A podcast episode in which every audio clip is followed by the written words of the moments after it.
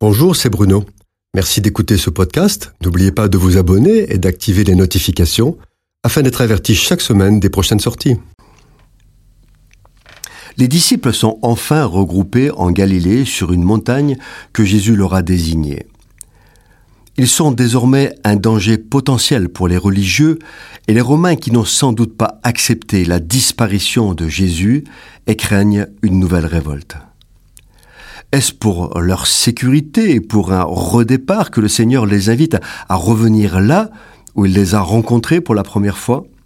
Sans doute les deux, mais plus certainement pour une célébration inaugurale, le commencement de la vocation transcendante de l'Église. En quatre phrases, qui résonnent comme une transmission de volonté testamentaire et un ordre de mission divin, le Seigneur pose l'acte fondateur d'une Église à bâtir sur le roc de la parole de Dieu et le sang de l'alliance en Jésus. Il dresse d'abord le cadre. Tout pouvoir m'a été donné dans le ciel et sur la terre.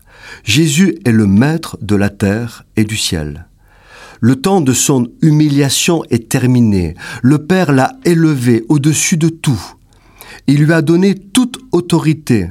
Il n'y a désormais pour l'homme aucune alternative possible s'y soumettre ou prendre le risque de se révolter contre l'autorité divine et en supporter les conséquences. Puis, il définit la mission. Allez, faites de toutes les nations des disciples les baptisant au nom du Père et du Fils et du Saint-Esprit. L'évangile de la grâce et du salut en Jésus doit être proclamé dans le monde entier. C'est la mission inaliénable de l'Église.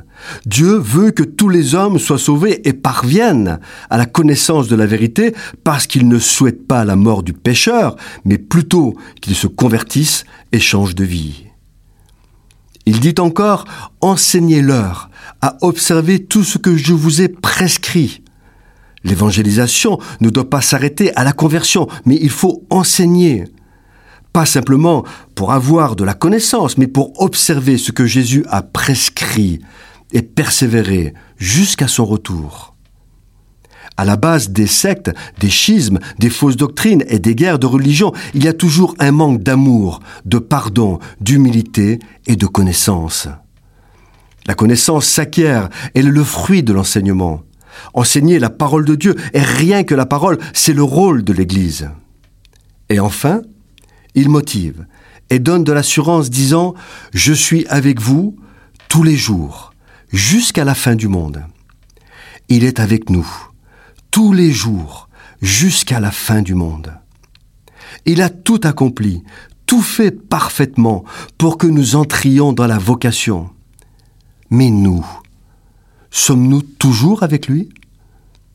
C'est de plus en plus difficile d'enseigner l'Évangile dans des temps de confusion, de séduction, d'hyper-communication et d'information où tout le monde est gavé jusqu'à la nausée d'images, de paroles, de sons, de remèdes miracles et de gourous de toutes sortes. Le seul moyen que nous ayons de tenir ferme jusqu'à la venue de Jésus, c'est d'être toujours avec lui et en lui dans l'amour, la connaissance de la parole de Dieu et la communion fraternelle dans le Saint-Esprit. Cette chronique a été produite par Bruno Oldani et Jacques Cudeville.